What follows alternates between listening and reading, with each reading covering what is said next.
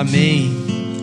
Quero ler no Evangelho segundo Marcos, no capítulo 12, do verso 28 ao verso 34. Evangelho segundo Marcos, capítulo 12,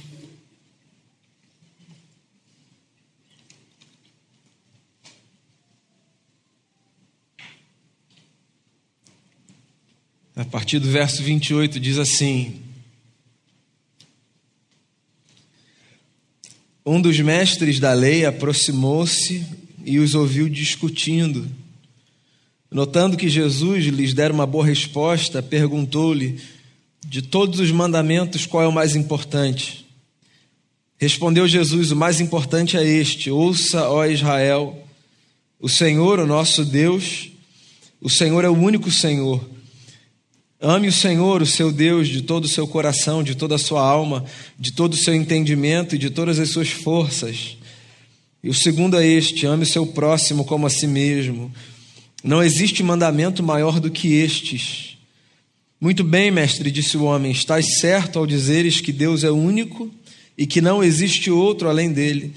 Amá-lo de todo o coração, de todo o entendimento de todas as forças, e amar ao próximo como a si mesmo é mais importante do que todos os sacrifícios e ofertas. Vendo que ele tinha respondido sabiamente, Jesus lhe disse: Você não está longe do reino de Deus. Daí por diante, ninguém mais ousava lhe fazer perguntas.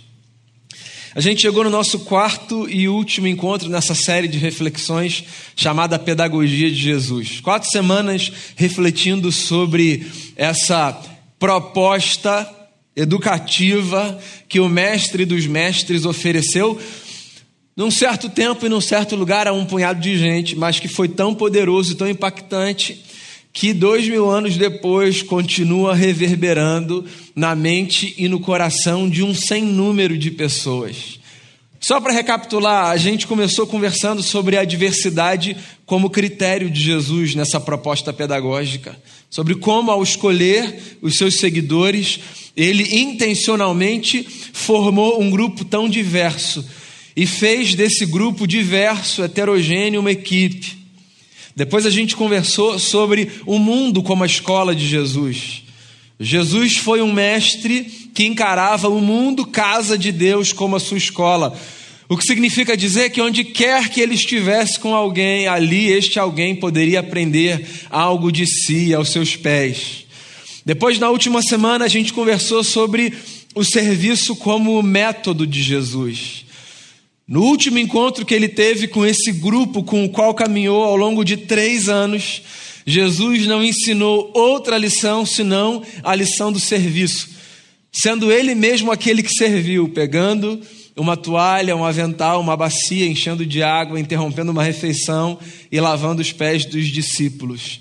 Pois então, se eu já falei sobre o critério, sobre a escola, sobre o método, eu quero encerrar essa série conversando sobre a grande doutrina da pedagogia de Jesus. Na verdade, eu ousaria dizer, esta é a doutrina da pedagogia de Jesus: o amor. A gente está no dia 31 de outubro, como Damião já disse, a gente celebra a reforma protestante. A reforma foi um movimento muito plural a gente pensa em Lutero, a gente pensa em Calvino e alguns outros reformadores, mas muita gente contribuiu para que um movimento eclodisse a partir de um determinado lugar e impactasse o mundo dentro da cristandade. Contemporâneo da reforma foi um místico cristão chamado São João da Cruz. Tem uma frase dele que é muito bonita. Ele diz assim: No crepúsculo da vida, nós seremos julgados pelo amor. E a verdade é essa: que no fundo o que importa não é o quanto de dogma a gente decorou, o quanto de versículo a gente restou, o quanto na igreja a gente colaborou. Na verdade, a pergunta que mais importa na vida é o quanto a gente amou. Razão pela qual uma das falas mais impactantes, na minha opinião, de João, evangelista e amigo de Jesus, foi: tendo amado os seus, amou-os até o fim. O amor insistente de um Deus que encarna na história, é traído, é ferido, é acusado, é julgado, mas insiste em amar até o fim. Sobre isso eu quero falar com você nessa manhã, sobre o amor, a nossa doutrina. E vocês sabem que é sempre muito difícil falar sobre amor à luz da perspectiva do Evangelho, porque a nossa compreensão de amor é uma compreensão muito encharcada de alguns estereótipos que tornam muito difícil a gente entender do que Jesus falava quando ele falava sobre amar. As nossas leituras de amor, elas são sempre muito românticas e muito sentimentais. Por exemplo, eu descrevo o amor como que eu sinto pela Denise, pelo Lucas, pelo Felipe.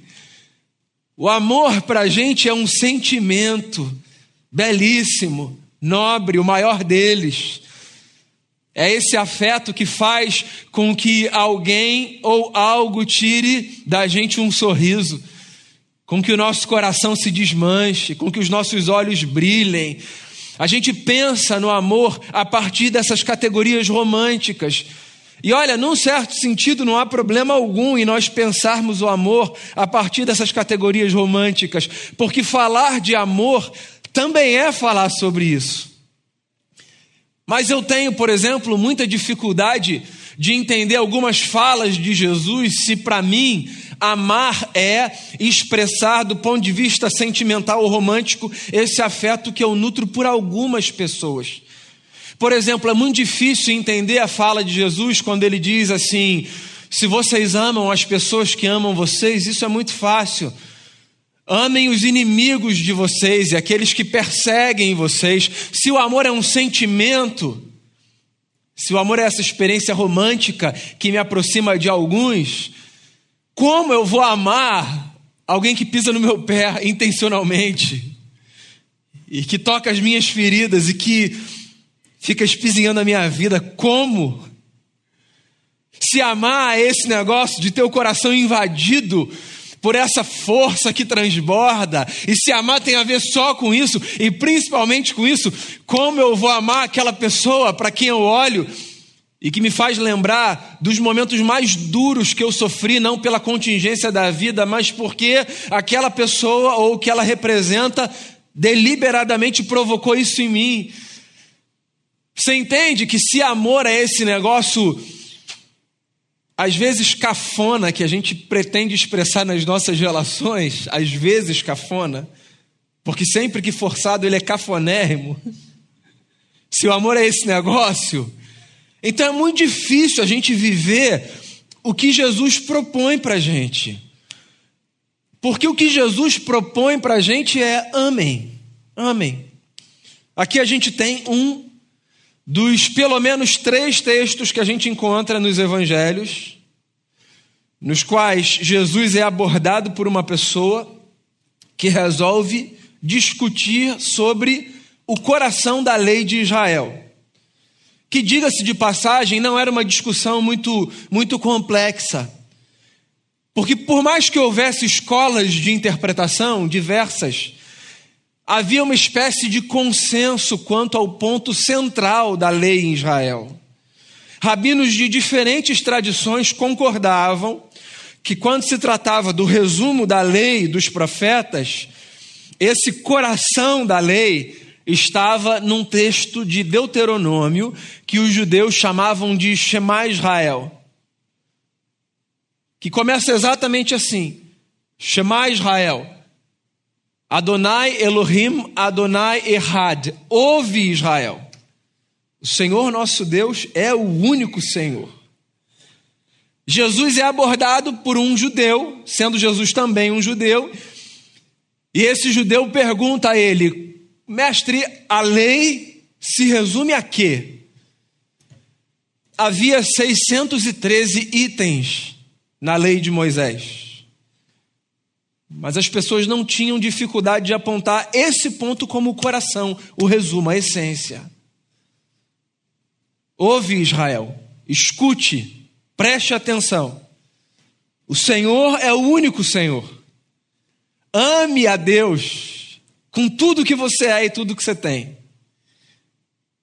E aí Jesus então diz: e ame o seu próximo como a si mesmo.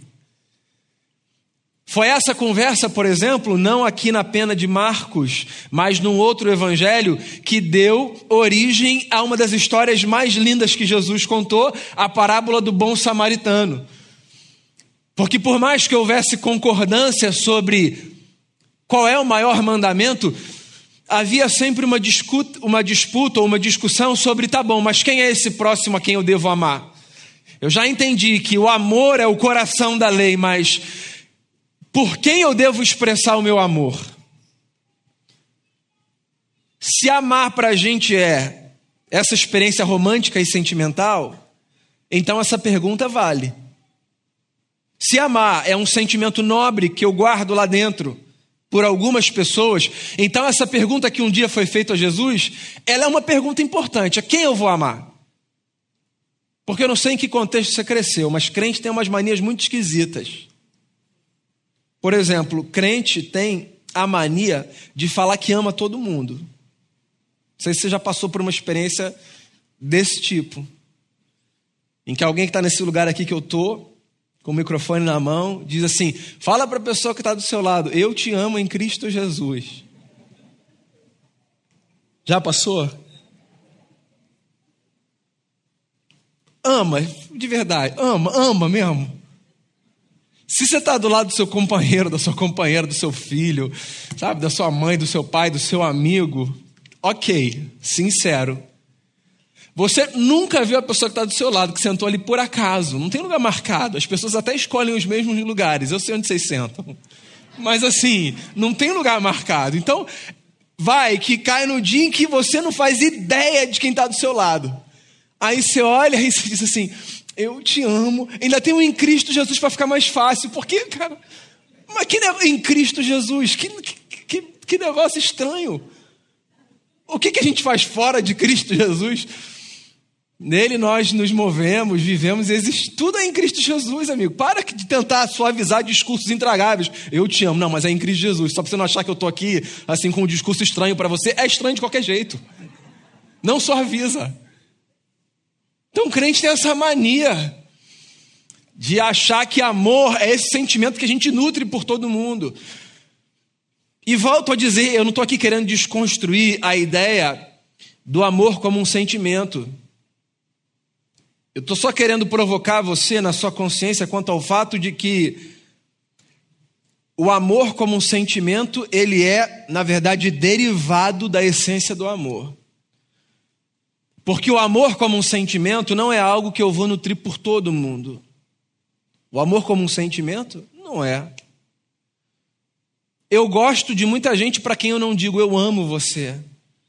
Amar é um negócio muito profundo do ponto de vista do sentimento.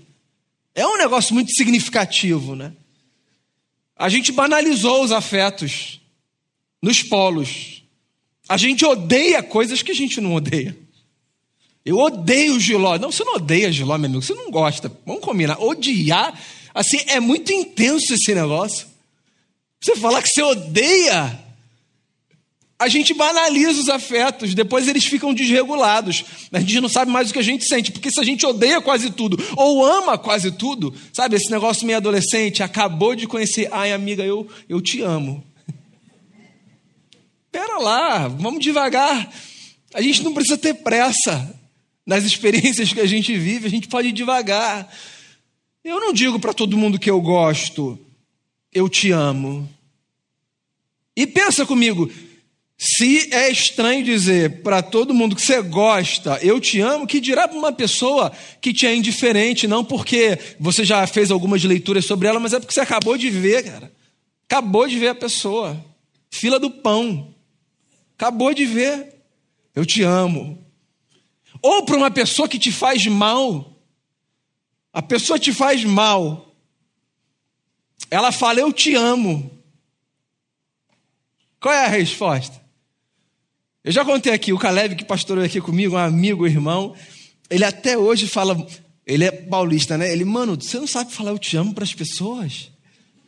Porque um dia a gente estava num carro aqui no Recreio nas Américas, janela aberta, e aí emparelhou um carro com a gente que era uma pessoa que eu conhecia. mas era uma pessoa que eu conhecia, não amava. Daí, o camarada que estava no carro do lado olhou e disse assim: Daniel, eu te amo. E era um negócio de carro, sabe? Aquela velocidade você não está parado. Eu falei o que estava na hora na minha cabeça. Eu falei, tamo junto, irmão. Daí vem Caleb e falou: Você não tem coração, cara.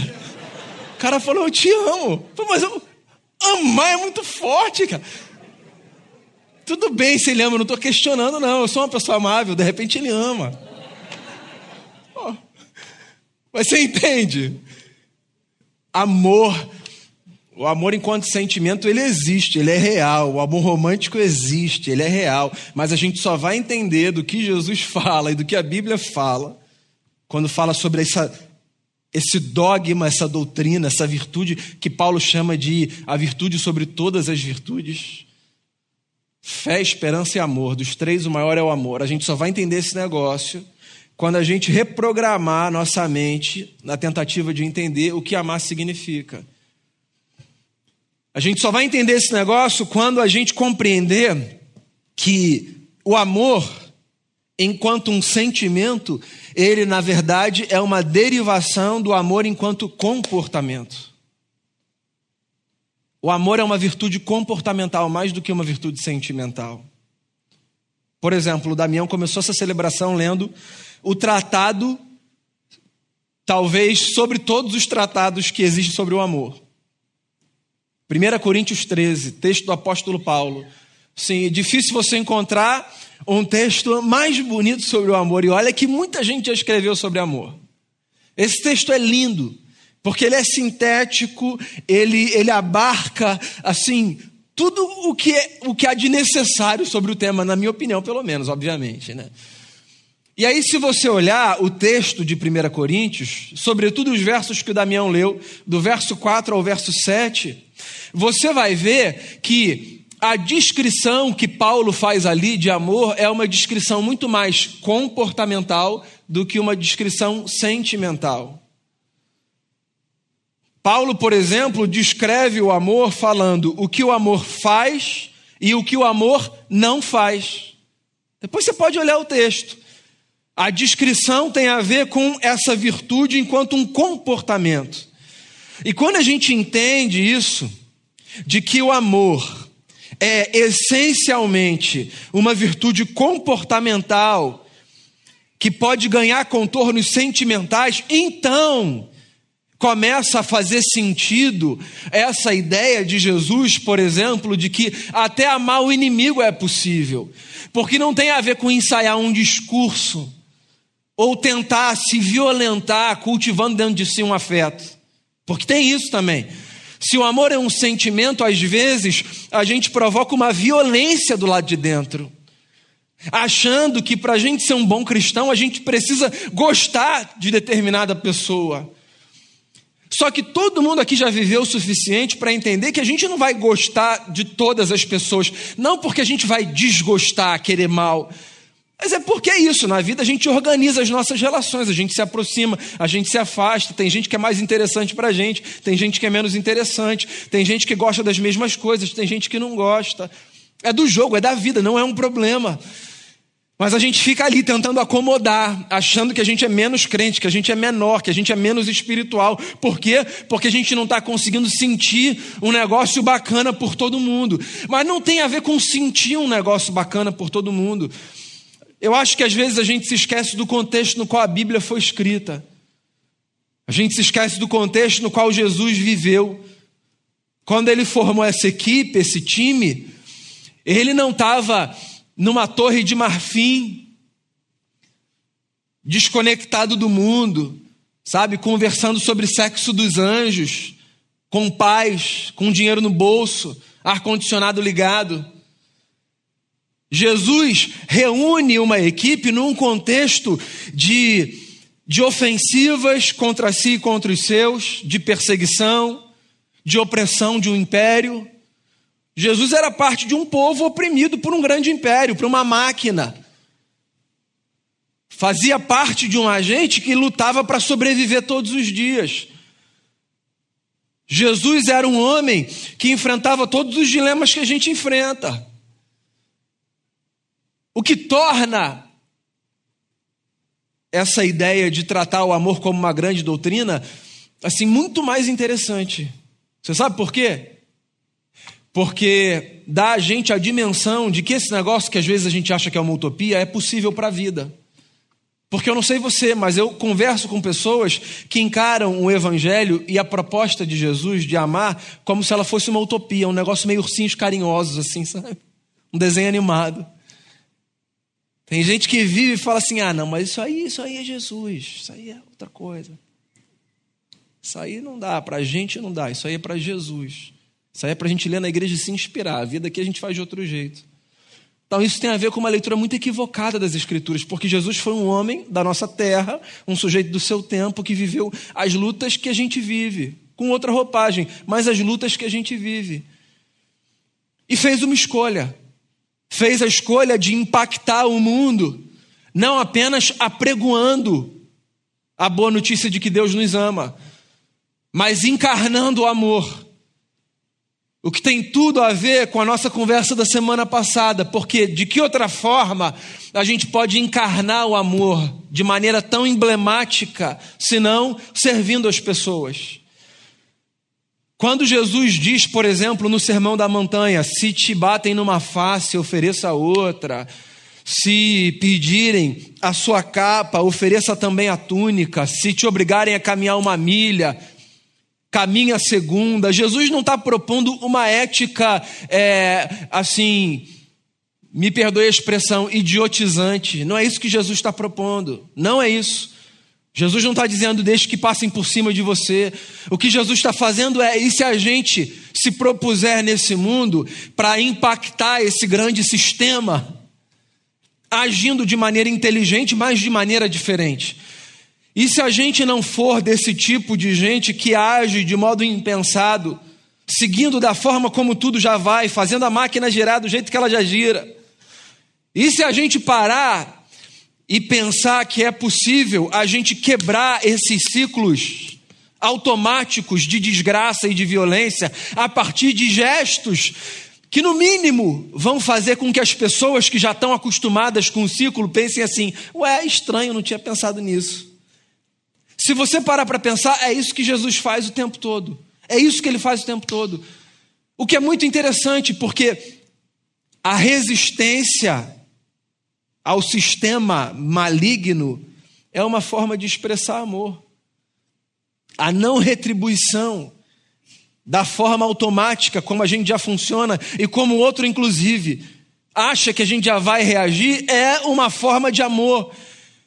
Porque o amor tem a ver com essa escolha de nós agirmos no mundo não a partir dos nossos impulsos mais primitivos e bestiais, mas a partir da lembrança de que existe uma disposição divina que a gente chama de graça e de misericórdia e que é capaz de fazer com que as coisas sejam diferentes e sejam novas e ciclos de bondade sejam perpetuados e de maldade sejam refreados.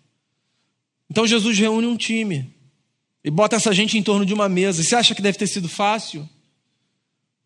É evidente que não. Você acha que todos eram anjos? É evidente que não. Mas aquela gente estava empenhada nessa tarefa de viver diferente, porque o negócio é esse. O Evangelho não é para a gente essa, essa poção mágica que vai fazer com que a gente consiga umas vantagens. O Evangelho não é a carta que você tem no Uno mais quatro para jogar, no, sabe, na cartada final. O Evangelho não é um mais quatro que você tem no bolso, aquela carta que vai fazer com que você olhe e diga, ah, achou que ia ganhar, né? Aqui, ó, evangélico, pá. O Evangelho não é isso. Nenhuma capa que blinda a gente, não é isso. O Evangelho é um convite para que a gente viva a partir de outra maneira por causa da experiência que essa essa penetração do amor divino provocou no nosso coração. O amor divino invade o nosso coração. E aí propõe para a gente um outro tipo de vida, tem a ver com isso. Não tem a ver com ser uma pessoa radicalmente diferente no sentido de ser uma outra pessoa com outra personalidade. Não tem a ver com isso. Tem a ver com ser quem você é, mas se propondo para o mundo a partir de outras categorias. É quem você é. É esquisitíssimo esse negócio de você achar que quando você entra na igreja e quando você aceita o evangelho, você precisa ser uma outra pessoa, uma outra pessoa, com uma outra identidade. Não tem a ver com isso, não. Tem a ver com ser quem você é, rendido ao Espírito do Cristo, o Espírito do amor, que nos remolda, que nos faz enxergar a vida a partir de outras lentes. Quem você é, mas obviamente moldado e conduzido pelo Espírito Santo. Então Jesus olha e diz assim: ok, amem, amem profundamente. Até porque, pessoal, amar é o imperativo da fé. É isso. Tiago, irmão de Jesus, quando escreve a sua carta, diz é, que não há o menor sentido em nós dizermos que cremos se nós não mostrarmos com as nossas obras onde está essa fé, certo? Inclusive, esse texto foi o texto que fez com que Martinho Lutero, de importante para falar sobre ele, tivesse muita crise com a carta de Tiago e considerasse, inclusive, não tê-la nas Escrituras. Essa ideia de que nós somos justificados pela nossa obra, já que a grande, o grande resgate que a reforma nos traz é: nós somos justificados, como Damião disse aqui no começo do culto, pela fé em Cristo Jesus. Ok, nessa dimensão aqui. Mas a verdade é que nessa dimensão aqui, o que, que dá legitimidade à minha profissão de fé? É o amor com que eu amo o meu semelhante, que não tem a ver com um sentimento que eu nutro por ele, mas com a minha disposição de agir para o bem de e nunca para o mal de. Está aí uma definição de amor, segundo o Evangelho, se você quiser. É acreditar na possibilidade de agir sempre para o bem de e nunca para o mal de. Então, se você conseguir se apresentar para a vida dessa forma, então sabe o que vai estar acontecendo na sua vida? O que vai estar em curso na sua vida é essa experiência de encarnar o amor, é isso. Tá aí, talvez você esteja pensando em coisas tão mirabolantes, tão grandes, para se considerar um bom cristão, uma boa cristã. Quero simplificar a sua vida, ainda que isso não seja nada fácil no dia a dia. Em vez de você achar que você vai ser um bom cristão ou uma boa cristã, quando você tiver o dom X, Y ou Z, quando você já tiver tantas leituras completas da Bíblia, quando você já tiver dedicado quantas horas, dias ou anos a, a igreja local, em vez de você colocar esses parâmetros tão assim equivocados, coloque isso como um parâmetro. O quanto eu amei, o quanto eu estou disposto a viver nessa vida para facilitar, abençoar a história do meu próximo, porque São João da Cruz disse lá atrás: no crepúsculo da vida, nós seremos julgados pelo amor. O que não significa dizer, caso você esteja aí com um detector de heresias e tal, ah, o pastor falou, que você vai para o céu ou para o inferno se você amou ou deixou de amar, não é isso. Na verdade, significa dizer que você vai transformar a sua vida e a vida das pessoas no céu ou no inferno se você amou ou deixou de amar. Aqui, ó. Para de pensar no céu enquanto essa realidade escatológica. Pensa só um pouquinho aqui agora, aqui no presente. É possível que você deixe a sua vida e a vida das pessoas com mais cara de céu ou com mais cara de inferno se você amou ou deixou de amar. E o que Jesus está dizendo é exatamente isso. Tá certo, hein? Você está perto do reino de Deus. Você está perto do reino de Deus. Porque você entendeu, o coração da lei é exatamente esse. Se eu tiver que resumir a Bíblia num texto, diria Jesus para uma comunidade evangélica, que ele está falando da lei dos profetas. Mas você pode colocar o Novo Testamento nessa mesma sombra. Se você tiver que resumir a Bíblia num texto, então o que a Bíblia ensina para a gente é ame as pessoas. Porque por mais que você tenha os discursos mais bonitos acerca de Deus, e por mais que você se empenhe profundamente para impressionar Deus, na verdade o que dá consistência e o que materializa a nossa fé, que é esse negócio intangível, fazendo com que as pessoas tenham a sensação de que esse negócio que a gente carrega dentro do peito é palpável, o que materializa a nossa fé é a nossa disposição de amar. Não necessariamente de gostar. Você não precisa gostar de todas as pessoas. Você não vai gostar de todas as pessoas. Mas você pode amar todo mundo. Porque não são sentimentos de amor que geram gestos de amor. São gestos de amor que às vezes nos possibilitam ter em algumas relações sentimentos de amor. E no fundo não tem tanto a ver com o quanto e o que eu sinto pelas pessoas, tem a ver com a despeito do meu sentimento, às vezes muito contrariado, inclusive, com os impulsos mais adâmicos dentro de mim, mais primitivos, mais pecaminosos. Eu me lembrar que Deus me amou dando de si e que eu sou chamado para viver nesse mundo reproduzindo em escala infinitamente menor os movimentos do eterno, que eu vou olhar para algumas pessoas em alguns momentos, em alguns lugares, e eu vou pensar: misericórdia, Jesus, mas o que, que eu posso fazer para abençoar? É isso. A doutrina, a nossa doutrina, a nossa bandeira, diz o poeta no livro de Cantares sua bandeira sobre mim é o amor. A nossa bandeira, amigos e amigas, é o amor. É como disse um rabino contemporâneo de Jesus, chamado Hilel. Ele disse assim certa vez aos seus discípulos: O que não queres para ti, não faças ao teu vizinho. Essa é toda a Torá. Todo o resto é comentário. É isso. A nossa doutrina é essa. O que você não quer para você, não faça para o seu vizinho, porque a lei se resume a isso. Todo o resto é comentário, desdobramento. Então, a minha oração, amigos e amigas, é para que no mundo no qual a gente lida com a maldade, não apenas do lado de fora, mas principalmente cada um com a maldade do lado de dentro, que o Espírito Santo de Deus nos batize com o seu amor e com a sua graça. Muito mais do que com os seus dons sobrenaturais, com o seu amor e com a sua graça. Muito mais do que com línguas de anjos, que o Espírito Santo nos batize com uma linguagem que fará com que a nossa comunicação ao próximo, seja ele quem for, seja uma comunicação que abençoe, não que amaldiçoa.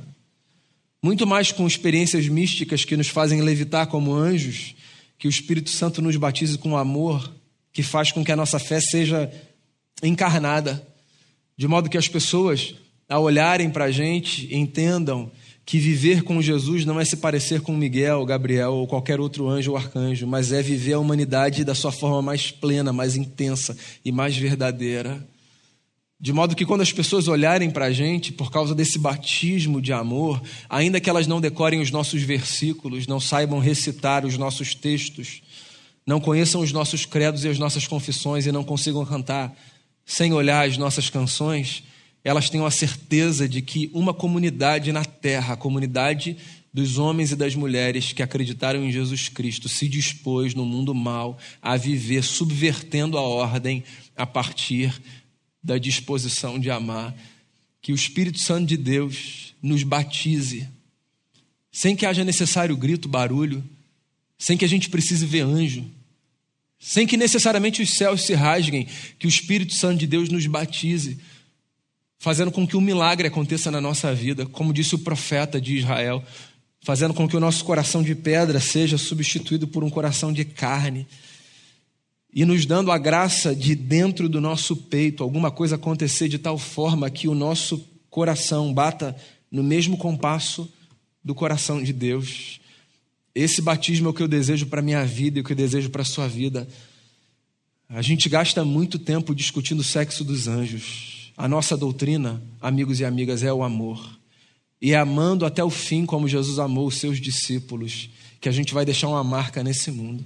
Às vezes sem saber falar, às vezes sem poder falar, muitas vezes sem gostar, mas acreditando que quando Deus entrou nessa história em forma de homem, ele entrou para dizer o que o grande amigo de Jesus, que inveja, o melhor amigo de Jesus, olha o título do camarada, o João, nosso irmão, disse: Deus, Deus é amor.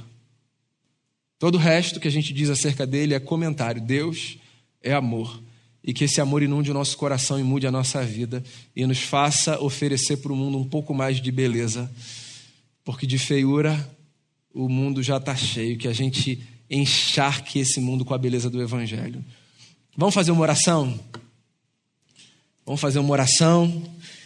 Ore por quem você quiser orar. Ore por você, ore pela sua casa ore em, intercessão por alguém. Qualquer oração que você fizer nesse momento vai ser uma expressão de amor. Então faça a sua oração. Aqui, aí, onde você estiver, faça a sua oração. A sua oração pode ser uma súplica, pode ser um desabafo, pode ser uma gratidão. A sua oração pode ser uma consagração. A sua oração pode ser uma pergunta. A sua oração pode ser um mergulho silencioso para dentro da sua alma. Mas faça uma oração e encontre dentro de si, porque Deus resolveu fazer morada dentro de você, encontre a fonte desse amor, essa fonte que resolveu jorrar dentro da nossa vida. A sede da nossa alma é saciada por essa fonte que resolveu jorrar dentro da gente. Então, desde que Jesus veio esse mundo, e disse para os seus amigos e para as suas amigas que um consolador viria morar dentro da gente. A gente não precisa mais olhar para o céu para falar com o Criador, porque dentro de cada um de nós Ele está, dentro de você. Poeta cantou uma vez: Os teus tabernáculos, Senhor, eles são tão amáveis, tão amáveis.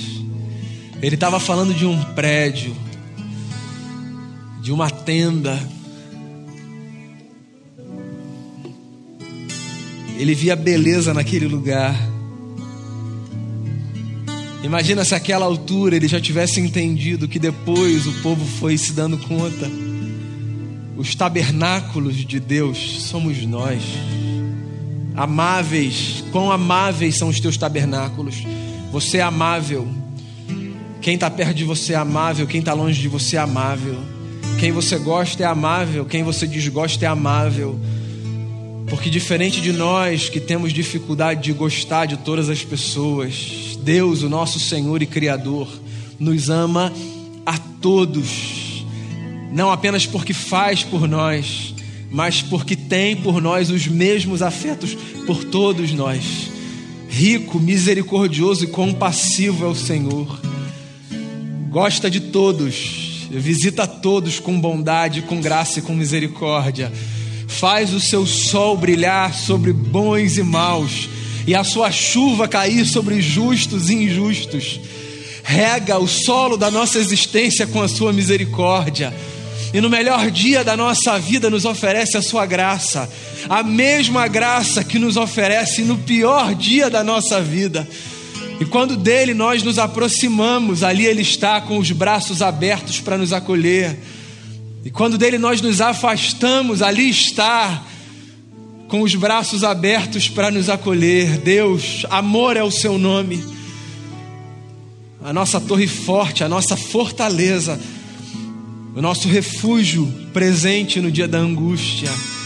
O pardal encontrou casa a andorinha achou para si um ninho onde acolhe os seus filhotes. Nós, nós encontramos dentro do peito os altares do Senhor. Ele mora dentro de você.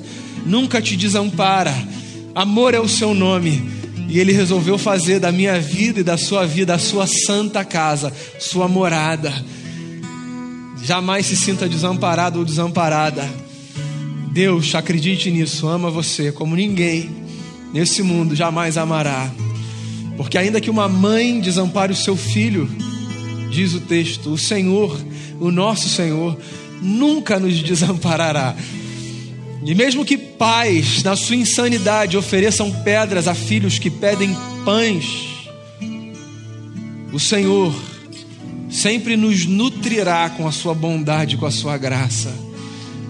Receba nessa manhã um batismo do amor que vem dos céus. Que Deus distancie de você toda frieza e que o seu coração seja encharcado, encharcado por esse amor que vem do trono da graça e que resolveu mudar a nossa vida. Faça de nós essa gente que exala o teu amor, Jesus. Faça de nós essa gente que exala o teu amor. Essa é a minha oração por mim, por cada irmão, por cada irmã, por todo mundo. Em nome de Jesus. Amém.